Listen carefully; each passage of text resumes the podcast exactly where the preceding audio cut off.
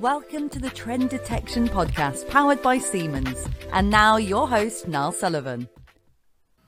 Okay, so welcome to this um, special episode of the Trend Detection Podcast. Um, we're really wanting to focus, we've got a new series actually, and we really want to focus on um, the mining and metals um, industry, which um, is an important one to Senseye predictive maintenance. Um, and I'm really pleased to say I've got one of my colleagues all the way in Australia um, on on the podcast today, Richard, um, who's going to we're going to discuss. Well, we're going to have a bit of an intro, I think, into metals and mining in general. I think, um, but then following episodes, well, I guess we'll dive into certain areas. But um, but I guess first of all, Richard, if you'd like to just introduce yourself, that'd be great. No, thank you, Niall. Um, certainly, a lot of change uh, happening, and um, and metal and mining here in Australia is is very much a big focus. You know, we've got quite a lot of resources, um, and with regards to what's happening in this space, um, it, it's quite exciting. All the new technologies coming, but um, I might just expand a little bit um, about myself. Um, I've been now in Australia for 18 years, originally from South Africa. So you might hear it in the accent. Um, and uh, most of that time I have actually spent in mining. Um, I was quite fortunate enough to be involved in um, large mining equipment, and these are the the whole the whole trucks, the drag lines, and the shovels um, that are all uh, electrically powered. So all this focus on renewables has actually been in mining for, for quite some time when it comes to electric equipment, and um, and it's quite interesting to see fairly old technology just getting a new brand in um, in, in, in now outside of mining. So with my time in mining, um, I really got to spend quite a bit of time with many different customers around Australia, and um, and I was primarily in a kind of an embedded engineer role, um, really focusing on the electric drive systems. But I really did help customers maximize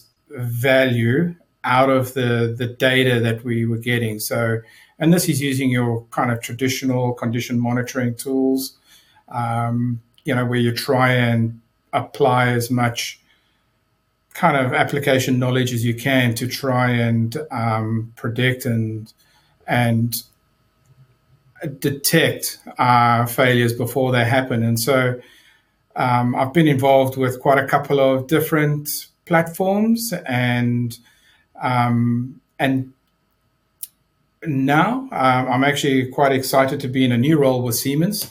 Um, I'm actually a sitting in a digitalization consultant role, and that is quite a big word. But um, essentially, um, I actually I stepped into this position because I could actually see our customers struggling with this transition.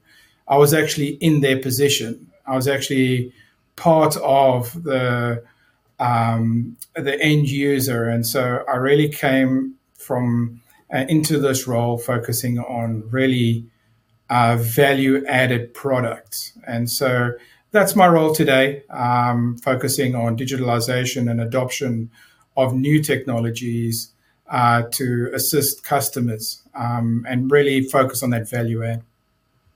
No, thank you. No, really good intro. And the perfect person to talk to, I'd, I'd suggest as well, um, about this um, topic. Uh, so I'm just going to start. So I think this is quite a broad question, so I think it will take us into a few different areas. But uh, maybe we should start with some of the key challenges facing um, metals and mining companies, and maybe how an additional question like how how has that changed over over the years? You know, you've been working in the industry. Yeah, um, you know, mining's certainly a very challenging um, environment, uh, not just because of the applications, but also in, in Australia, you know, it, it's it's it's this the country is the size of the US, um, and we have 28 million people, and 85% of those people live on the coastline. So you can just imagine how few, how um, how wide open our spaces are in between places. And so, and mining traditionally sits in very remote places. And, um, and I would say challenges around mining, you know, there are so many, but uh, if I just had to maybe pick a few, um, the first one that comes to mind is um, kind of skills and um, resource retention. This is very much a fluid um, workforce. There is a new mines opening up all the time. There are new opportunities coming, and um, you it, it's quite natural for uh, engineers to move from company to company to company uh, within the, the mining space because the opportunities and the uh, the challenges are um, are so good. And basically, skills retention is tough. Um, and and basically, uh, we're well out of COVID now, but COVID was a real wake up call for here in Australia how much our workforce moved around. You know, we'd have people living in Sydney, which is on the east coast, uh, working a fly in, fly out job which is you know 5,000 kilometers away in WA in uh, the north uh, west of uh, Australia, and so it, it, really was kind of a wake up call with regards to resourcing, and this is certainly a challenge. You know, we've always got our operational costs. You know, so when it comes to making commitments on upgrades, modernization, all of this it's very challenging to kind of make these commitments with fluctuating commodities and um, and these investments really have to you know they take a good 10 years to actually come back for when, when you're talking about um, strategic change um, and also you know with regards to mining and this is actually a challenge in all of our technologies. This is not just um, in mining, but and, and this is uh, complexity and how uh, complex our, the mining systems are becoming. This is not just a you know a, a small digger and a shovel and a conveyor belt and a crusher and a you know these are real um, cutting edge technologies that, that are being applied and that does require um, certain skill sets. And this is, as I said, it comes back to that challenge, but the the um, the challenges faced in this space are, are quite significant. And um, so, so yeah, I'd say there are many challenges, but if I just had to name a few, that's some of them. Yeah, and, and maybe if we dive in, because you mentioned sort of resources and and you know and um, maybe a, a skill, not not skill work, but like yeah, lack of resources in that area. Maybe we could we could start there and how um, technology is helping sort of solve some of these challenges. I guess. You know, now I think it's a double-edged sword um, when it comes to new technologies, because technology is becoming so complex that it is easy to tap out and say, I don't know anymore. All right, this is becoming quite common. This is something I've been waiting for in my career where I, I hit a point where I say, I can't do it anymore. I can't adopt any more technology. I feel the technology is surpassing, you know, my ability to to do it. And and this is a real challenge that we have with regards to um, the, the technologies that are coming out now. And if we don't change, if we don't modify the way that we train, support, and educate uh, our, our staff, you know, the, the technology is going to basically outrun the ability to maintain. And this is something that I actually see quite often when I'm out in the field and I would um, I can kind of see the guys that um, are are not really interested in adopting new technologies. They're very good at what they do, and they've been doing it for some time.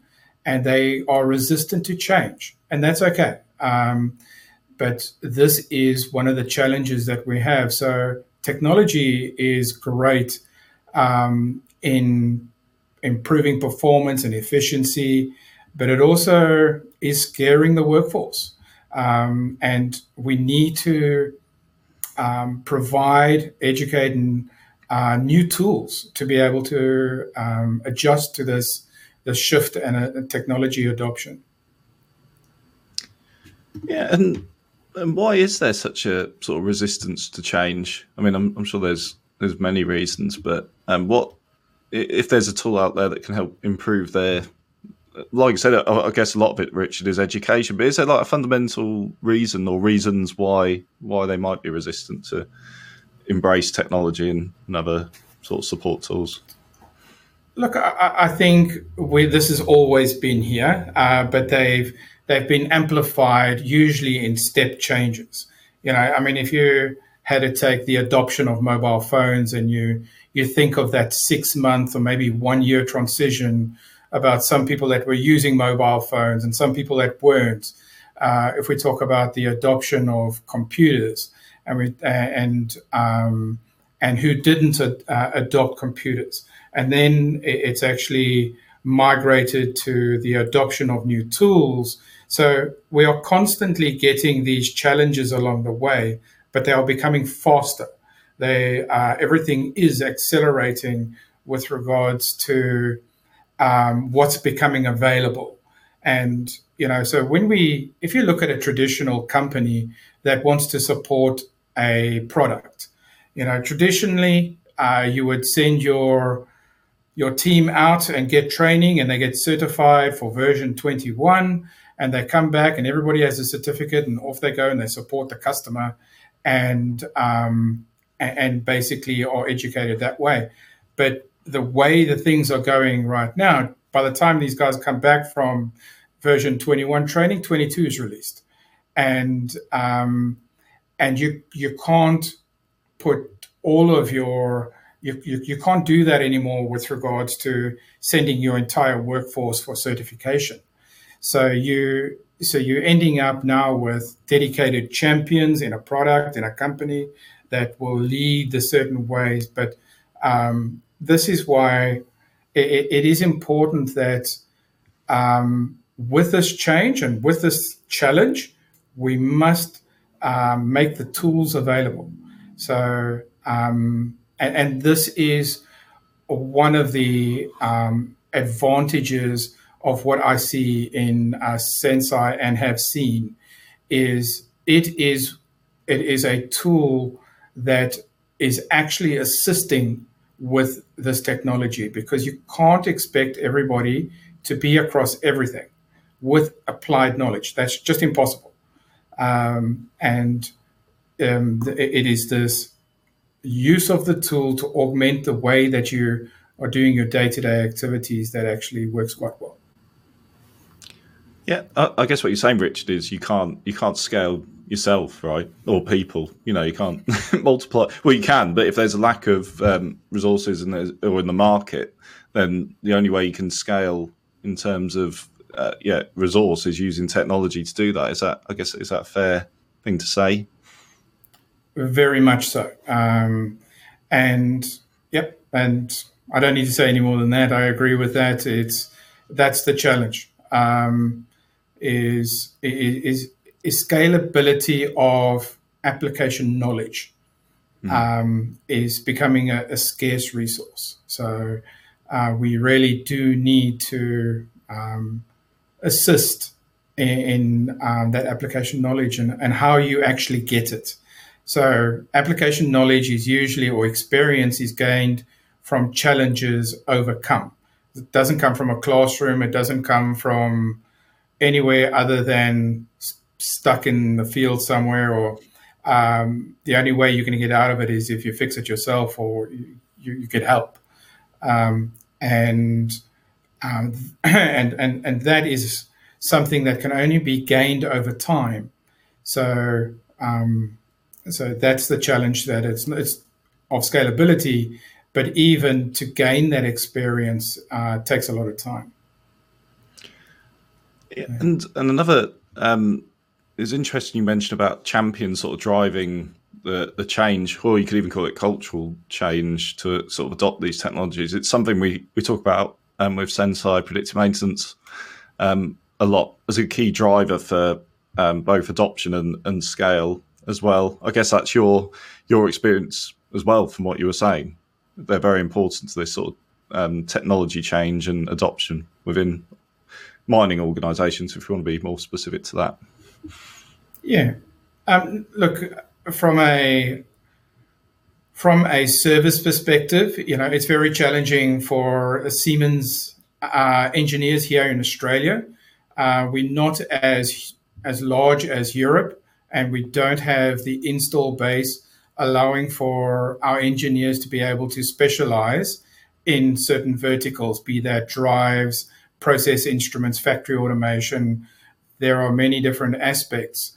Um, and most mines include all of that, you know, from flow meters to drives to PLCs to SCADAs to, you know, it, it's the entire suite of the Siemens family. And um, and basically, when our customers call, they expect a service engineer to arrive on site um, and provide value uh, straight away. And this is a challenge that we have is staying on top of the technology, but still um, uh, having enough time to go out and be a profitable business and support our product. So um, you, have got to find that balance. And one of the great things about Siemens that I love about Siemens, I've been with them 17 or 18 years here in in Australia and 10 in, or 9 in South Africa, was um, they will support you, you um, and and the brand. So if you if you do purchase Siemens, um, you, you you rest assured that you're actually going to get the support because Siemens are well invested in supporting our technologies.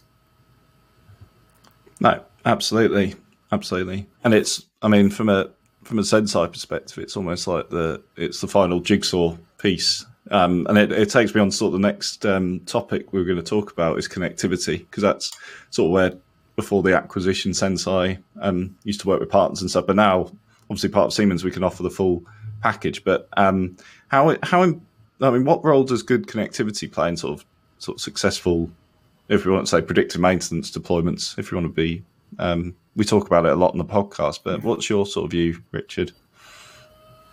Look, it's the base. It's the foundation um, of, for the value that you want to create, and so it's basically uh, a critical step.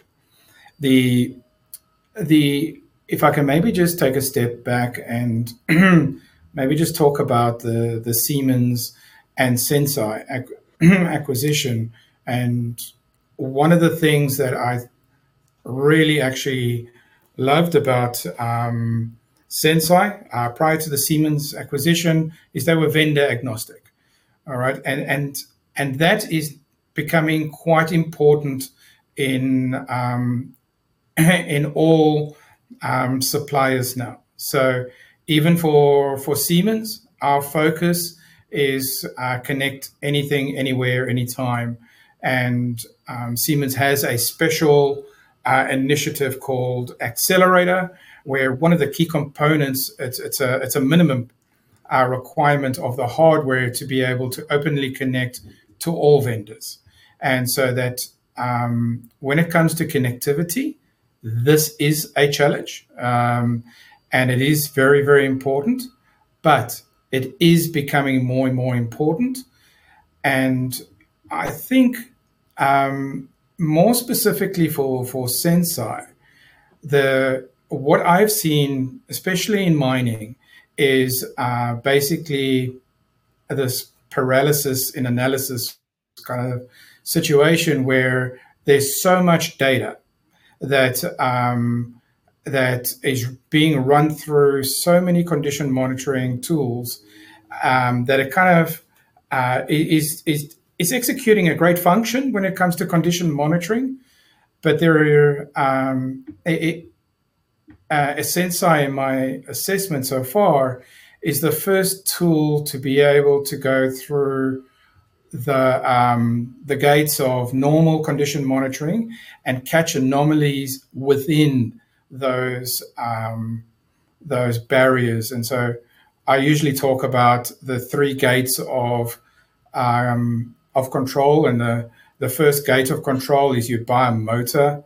and that motor would be um, a 22 kilowatt motor has got defined variables. It can only go up to 45 amps. It it can only do a certain speed. And so, yes, you can go set thresholds on that motor and you can protect that motor, and that's a site level control. Then you go and put that motor in an application where it might be pumping some water or a conveyor.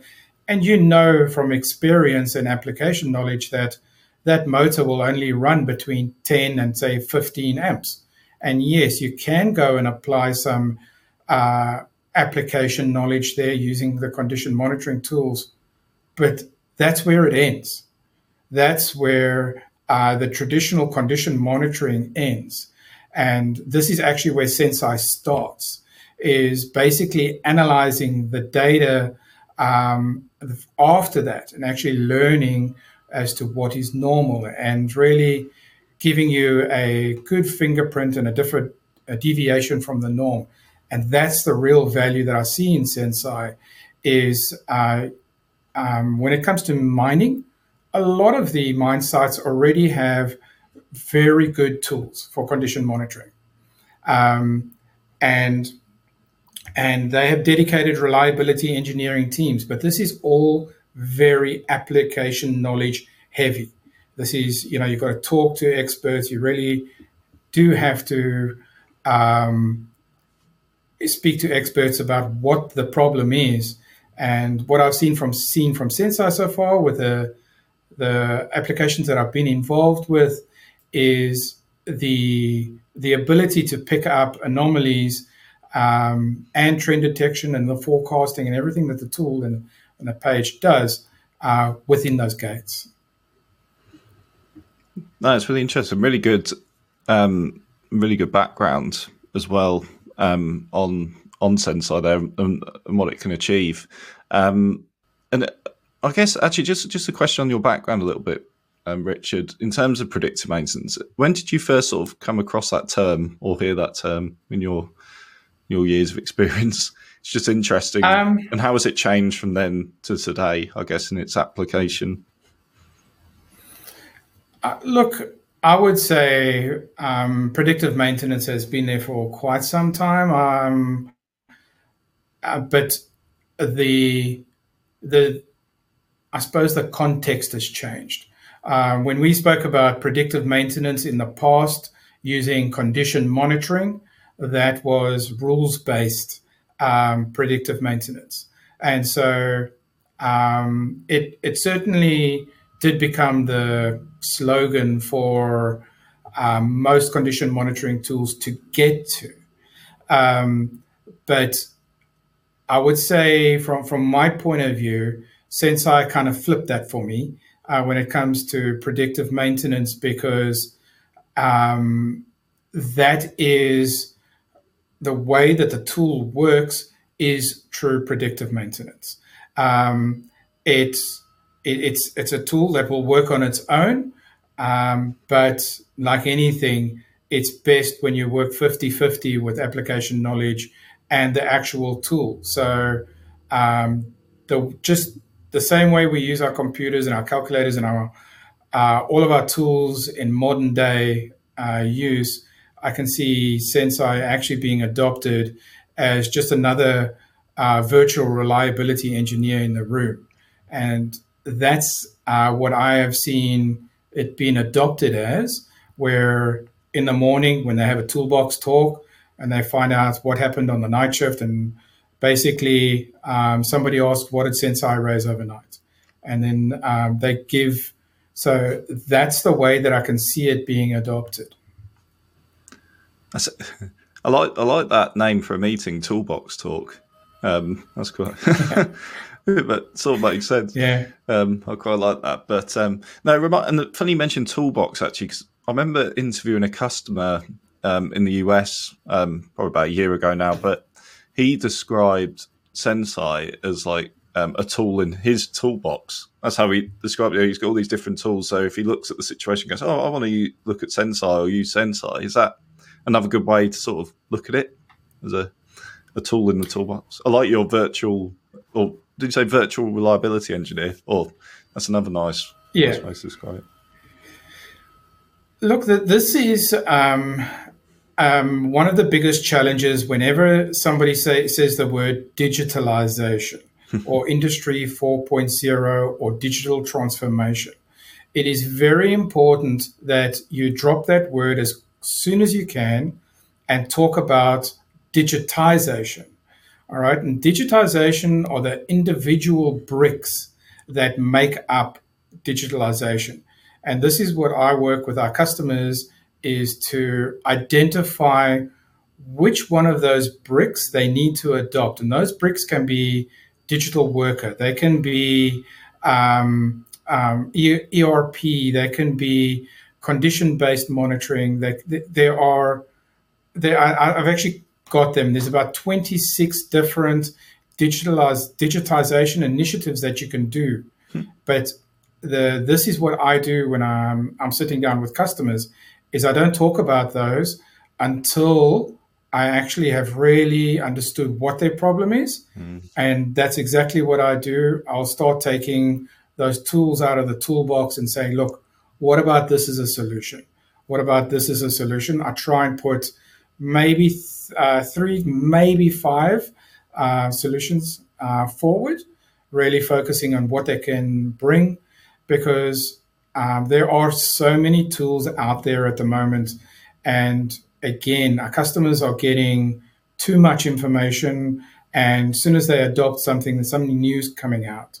And, um, and it's very, very important that, um, that when you define a tool like predictive maintenance and Senseye, that you have all the documentation, that you have the, the pricing structure and the everything to, to get from um, uh, to get it across the line. And that, uh, yeah, and that that's so common from all the conversations I I have. It's often, and especially when you mention because now predictive maintenance is a little bit more mainstream, even from when I started um, at Senseye originally. Um, but predictive maintenance, and particularly if you put AI next to it, suddenly becomes, you know, the cool next thing. Oh, let's do let's do a little bit of predictive maintenance. And I guess the other problem with that approach, besides you know, like I said, thinking of technology before the actual business outcome um, you want to do is the the problem is a predictive maintenance project could then become oh it's nice little innovation project. We'll just do you know put a little bit of resource on it and give it a go. But as you know as you know it takes a lot more you know stakeholder involvement.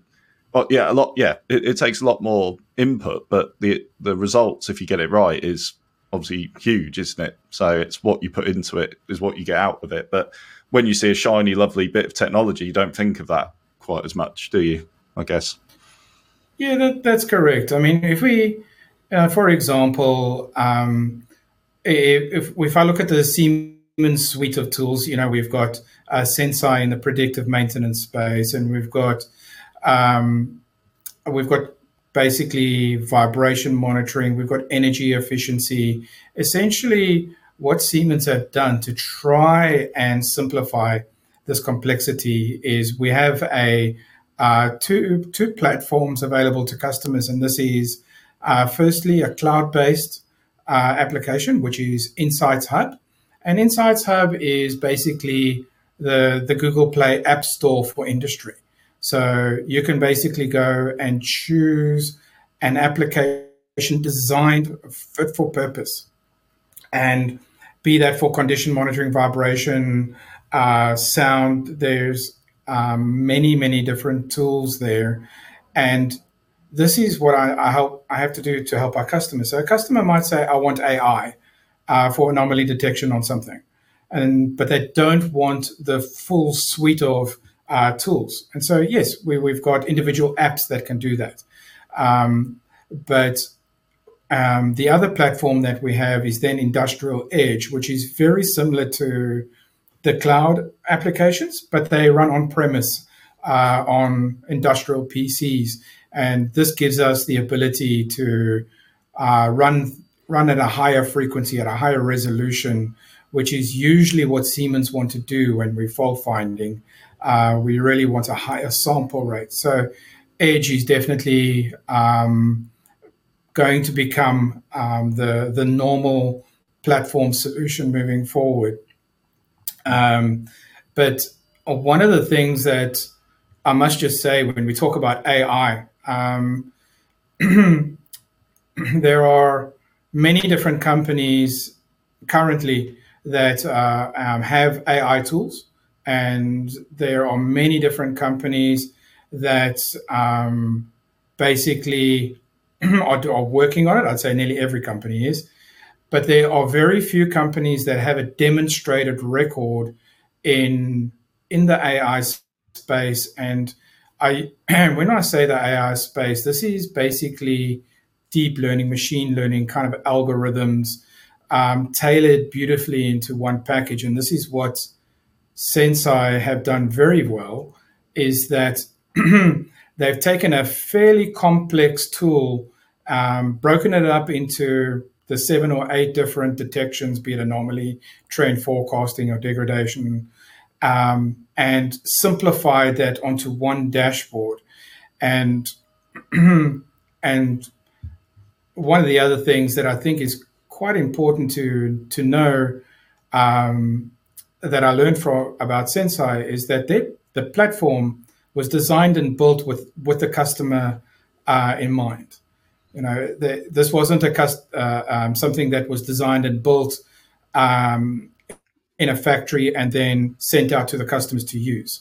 Uh, I was very interested in Senseye's journey and how um, they've been so successful in this space, and so um, and this is one of those things. So I think when it comes to resistance to change um, and the challenges that we face with um, adoption of these new technologies, it's all about layman terms um, understanding of how the tool works.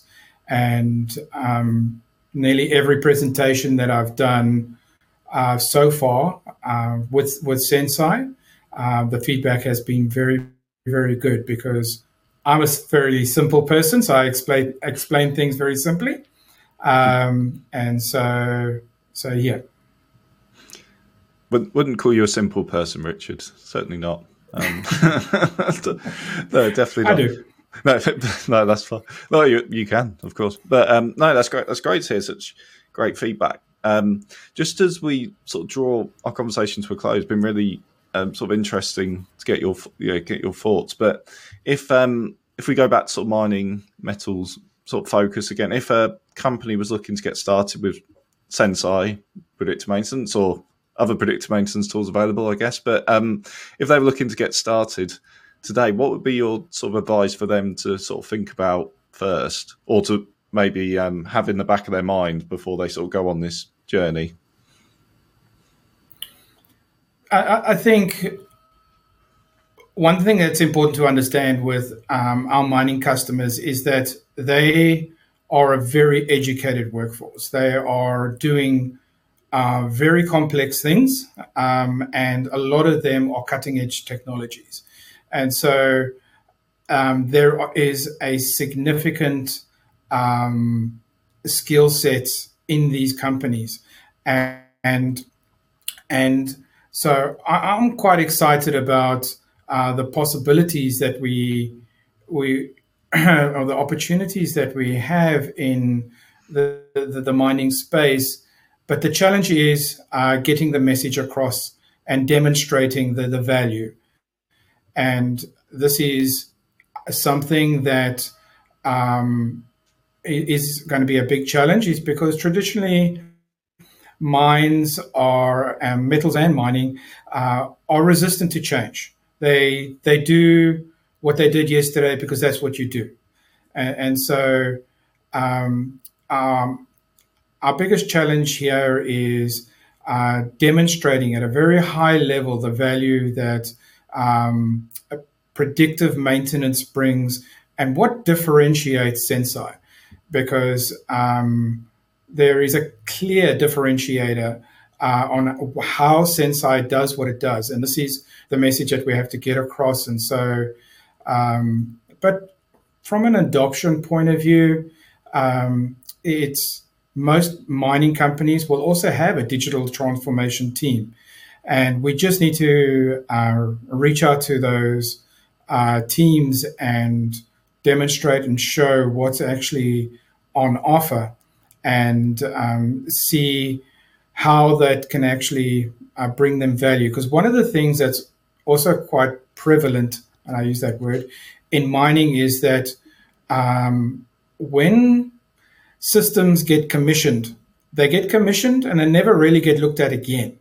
And um, and there are many different inefficiencies when you start putting five or six systems together in a process. And if you don't have that big data view, or if you don't have that um, connectivity across the application, um, you you are actually losing out on quite a lot of uh, operational savings. So uh, maybe we can talk about that at another time when it come when we talk about uh, what actually happens at commissioning, what's deemed to be complete, and uh, what can still be done after that in your traditional um, uh, commissioning phase. Because you know the the KPI is to get it uh, tested and commissioned as per the document and get the system up and running. And there's there's hardly ever a six month review on the performance um, of that um, asset, and this is quite important. So, so yeah. No, no, really, really excellent tips there, Richard. And, and like I said, we could. This is hopefully the start of a, a little bit of a recurring um, series, so we can really dive into some of these topics in more detail, particularly on that um, sort of resistance to change topic as well. I've just made a note. So, but I think there's a few things that we can dive into on future episodes. So, yeah, thank you for that um, overview. But for now, I think um, we can sort of close it there. But um, it's been really great to talk to you, Richard, um, and great to hear your enthusiasm about Senseye predictive maintenance as well. So, it'd be interesting as well as we sort of roll out. Not to say roll out, but as you're talking to more customers in Australia, what their reaction is to, to the product and their adoption of the product, etc. So that'll be very interesting to to know or to learn. Um, but besides that, um, thank you everyone for listening today, and thank you again, Richard, for your time and taking part as well.